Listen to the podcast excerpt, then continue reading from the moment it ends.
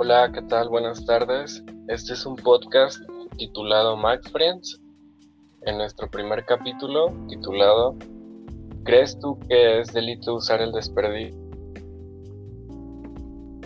Bueno, mi nombre es Luis David Salas Cortés, estudiante de la licenciatura en Ciencias Políticas y Administración Pública. También nos acompaña mi compañero. Mi nombre es Oscar Atrio Serra López, estudio también el quinto semestre en la licenciatura en Ciencias Políticas y Administración Pública.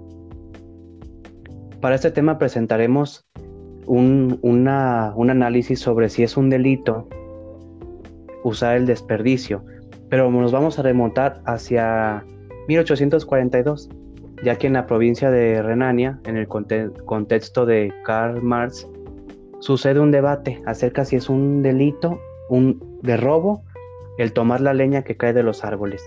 Luis David, ¿cómo comienza este debate? ¿Qué, qué dijo los legisladores? Bueno, para comenzar estos debates, un legislador nos comienza a decir que por no considerar un robo la usurpación de la leña, esta ocurre con, con gran frecuencia. Ok, entonces se tiene que considerar un robo el hecho de que las personas desposeídas, los campesinos, tomaran leña que caía de los árboles, ¿no? Entonces, aquí qué pasaría si, si se aceptaba esto, todos los seres humanos que tomaban leña o cualquier producto que caía de los árboles sin saber que ya era o no propiedad privada, iban a tener ya ese carácter de delincuentes porque estaban legalmente robando la leña que caía de los árboles.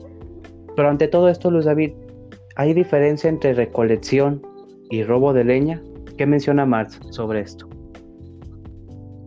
Así es, Marx nos menciona que la recolección de la leña y el robo de la leña son por lo tanto sustancialmente diferentes, con un objeto diferente, y la acción en referencia al objeto no es menos diferente y la intención por lo tanto tiene que esa también sea diferente. Ok, entonces hay una diferencia entre objeto, acción e intención en tanto la recolección y el robo.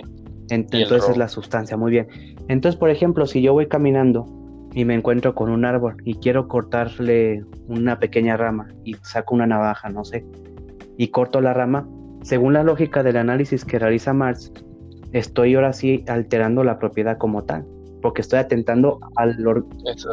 Exactamente, estoy atentando al conjunto orgánico que es el árbol. Pero en otro caso voy caminando y me encuentro con que se le cae una rama y me gustó o la ocupo para algo, es una necesidad básica para mí hacer una fogata o calentar agua con eso, ¿no? Entonces ya me, me llevo esa leñita que cayó, pero ya se separó de la propiedad privada porque se cayó del árbol, ¿sí? Entonces eso pues es, es un proceso natural, deja de ser ya parte de la propiedad que es el árbol en sí mismo, ¿no? Esto es lo que dice Marx. Pero ante todo, Luis David, la ley en sí, ¿qué, ¿cuál es su obligación o su deber según Marx? Pues según Marx, la ley tiene la obligación general de siempre decir la verdad, ya que también debe de expresar de modo general y auténtico la naturaleza de las cosas. Ok, entonces al denominar el robo de leña, eh, bueno, a la acción de tomar la leña que cae de los árboles como el robo de leña tal cual, la ley estaría cumpliendo con la obligación de decir la verdad o qué estaría pasando ahí. Eh, definitivamente no, ya que la ley denomina el robo de la leña a una acción que no es un delito forestal.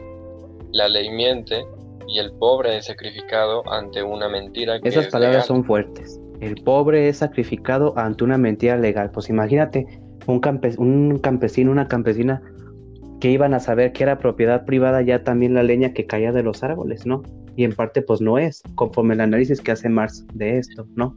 Bien, entonces aquí vemos que la dieta rechaza la diferencia entre la acción de robar leña y de tomar la leña que cae de los mismos árboles. ¿Y por qué? Aquí, según Marx, hace un análisis y dice, ok, rechazan esta diferencia comúnmente, pero le dan un reconocimiento legal porque se trata de la propiedad del burgués, del propietario del bosque. Entonces aquí la dieta está buscando el beneficio de quien es propietario del bosque y no de la gente que es desposeída, que no tiene la propiedad privada, ¿sí? Luis David, pasó algo ahí. Otro diputado mencionó algo. ¿Qué pasó? Sí, así es. Otro diputado expresó su deseo de que el valor de la leña se aplique también como un criterio para determinar la pena. Esto consiste en que el práctico propietario del bosque razona del siguiente modo. Esta determinación legal es buena en la medida de que me es útil. Procura extravagancia jurídica teórica que debe aplicarse al acusado ya que éste es nocivo para mí. Lo que quiere decir es que es evidente que es nocivo para mí todo lo que no le, no le haga llegar al mayor prejuicio. Esta es una sabiduría práctica. Ok, entonces el burgués ya no se conforma con, con que la legislación, con que todo el aparato del Estado busque su beneficio y salvaguardar su propiedad privada, sino que ahora también busca que la, la pena que se le impute a las personas o la multa, la sanción, sea el equivalente al valor de la leña. Está buscando una utilidad también con esto. Muy interesante, ¿no? Cómo es la, la avaricia, aún teniendo la, la defensa de su propiedad privada, busca totalmente quitarle al pobre lo que no tiene. Bien, entonces aquí Marx menciona algo muy importante, que lo que se entiende por las llamadas costumbres de los privilegiados son costumbres en contra del derecho. Entonces, Luis David, ¿qué imagen con esto que con esta discusión en donde la dieta decide que es, un, es robo el hecho de tomar la leña que cae de un árbol, ¿qué carácter tiene el derecho que están aplicando los privilegiados? Bueno, los privilegiados por el derecho escrito apelan a sus derechos consuetudinarios en lugar del contenido humano, nos exhiben una imagen animal de derecho, que ahora se ha asomado en una mera máscara. Ok, entonces aquí podemos decir que Marx ve que se está dando una imagen que es distorsionada del derecho en sí mismo, porque se está dando un derecho que es, beneficio, benéfico para el burgués, ¿sí? Y no para con ese contenido humano que debería de tener, de ver lo que es justo, lo que no es justo, lo que es, lo que no es, ¿verdad? Ok, entonces aquí vemos algo que menciona Marx. El interés privado quiere y tiene que degradar al Estado por medio del interés privado. Todo Estado moderno, por poco que corresponde a un concepto, se ve obligado a, exclamar ante el primer intento práctico de poder legislativo, tus caminos no son mis caminos, tus pensamientos no son mis pensamientos. Ok, puede parecer confuso esto que dice Marx, pero se refiere a que toda la estructura del Estado moderno a pesar de tener un carácter de buscar el bienestar general y, diversas situaciones, se enfoca a salvaguardar toda su estructura, todo sus, su carácter legislativo, a proteger los intereses de, los propietarios, ¿no? Al interés privado. Y es, un ejemplo claro es la dieta renana, que pone en el carácter de robo al hecho de que la gente pobre tomara leña. Ok, Luis David, ¿algo más pasó en ese debate? Sí, con los guardaforestales. Ellos están, ellos están actuando a beneficio de los propietarios, aún siendo servidores del Estado, entonces están actuando como unos empleados privados para el burgués. Exactamente, porque a pesar de, ser guardias que iban a, a poner los municipios, según le, leímos en los debates, pues vemos que iban a estar trabajando siendo servidores públicos, trabajadores públicos, iban a estar trabajando directamente para el empleo que necesitaban los, los, los propietarios, que era cuidar su propiedad privada, tan simple como eso. Cerramos con una frase sobre este debate de la dieta renana donde dice, todos los órganos del Estado se transforman en oídos, ojos, brazos y piernas, con los que el interés del propietario forestal oye, espía, calcula, protege y corre. Aquí yo me acuerdo mucho de cuando veíamos sobre Leviatán, ¿no?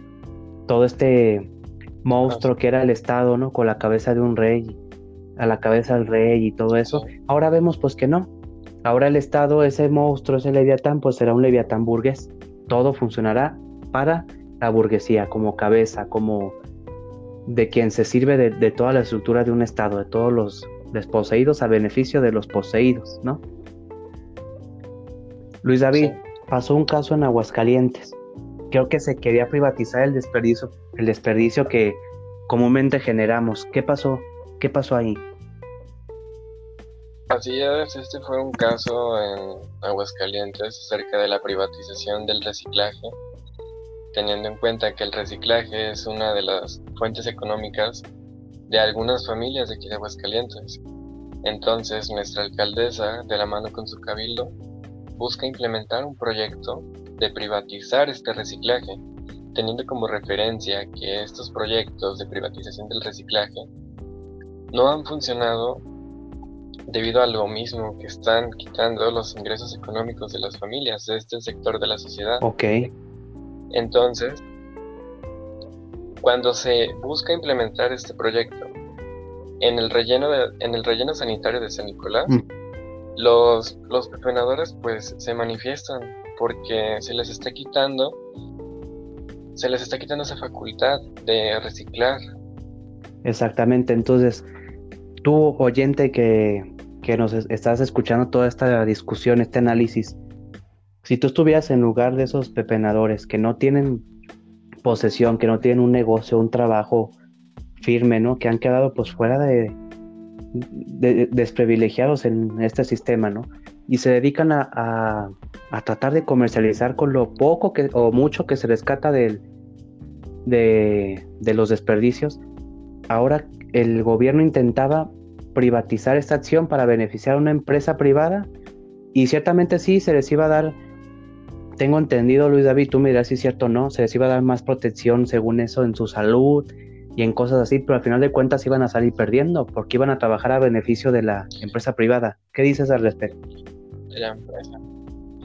Pues esta es una alianza que nos propone la alcaldesa, una alianza que es estratégica con, con estos pepenadores, que ya que con su labor contribuyen a cumplir las normas de la Secretaría de Medio Ambiente y Recursos Naturales, mejor conocida como Semarnat, para dejar de enterrar la basura y disminuir la contaminación, teniendo en cuenta que actualmente el relleno de San Nicolás mantiene uno de los mejores niveles de calidad en el ámbito nacional, porque se están recibiendo a diario 1.150 toneladas de basura provenientes de todo el estado.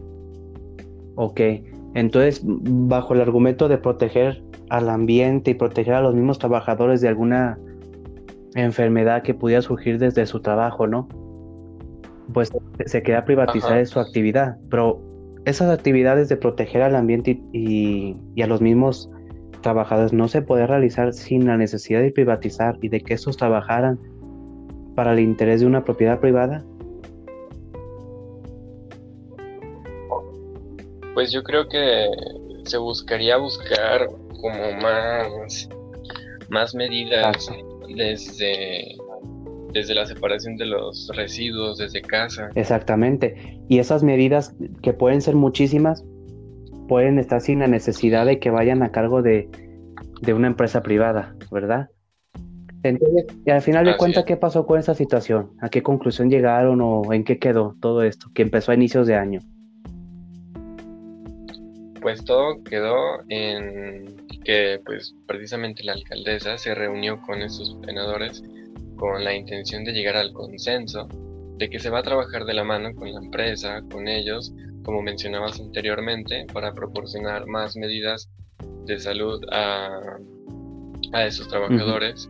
Pero pues en sí hasta ahorita no, no tenemos muchas noticias por, por el tema de la contingencia.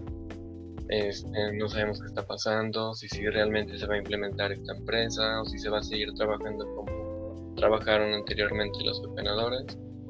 Es algo que estaremos viendo en estos tiempos y Ok, y para cerrar, ¿hay alguna pregunta sobre todo este análisis que hemos hecho desde los debates en el tiempo de Marx y en el caso de específico de Aguascalientes? ¿Qué pregunta surgiría, Luis David?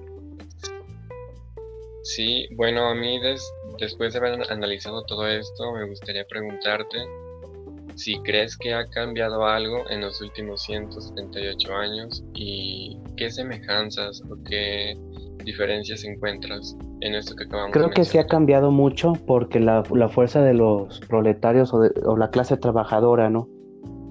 Ah, ya con el paso del tiempo ah, se manifiesta, ¿no? Ya no se quedan callados.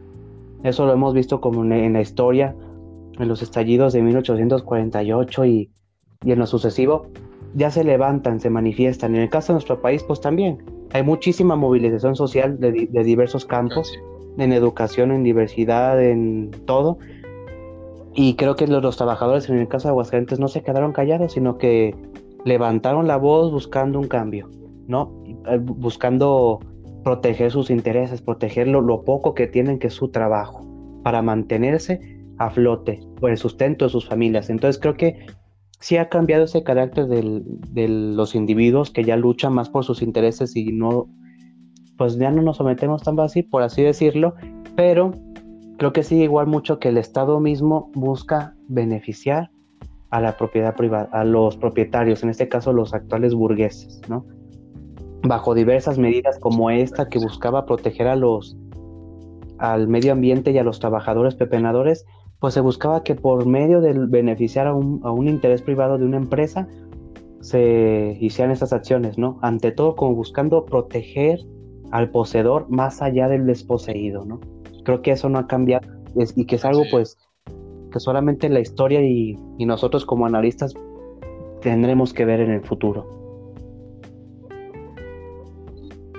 Así es, mi querido Oscar. Entonces, dicho todo esto, después de analizar todo sobre Marx, sobre el caso en Aguascalientes, eh, damos por concluido este episodio, no sin antes agradecer a las personas que nos escuchan, esperamos que les haya gustado, esperamos recibir también sus comentarios, sus aportaciones.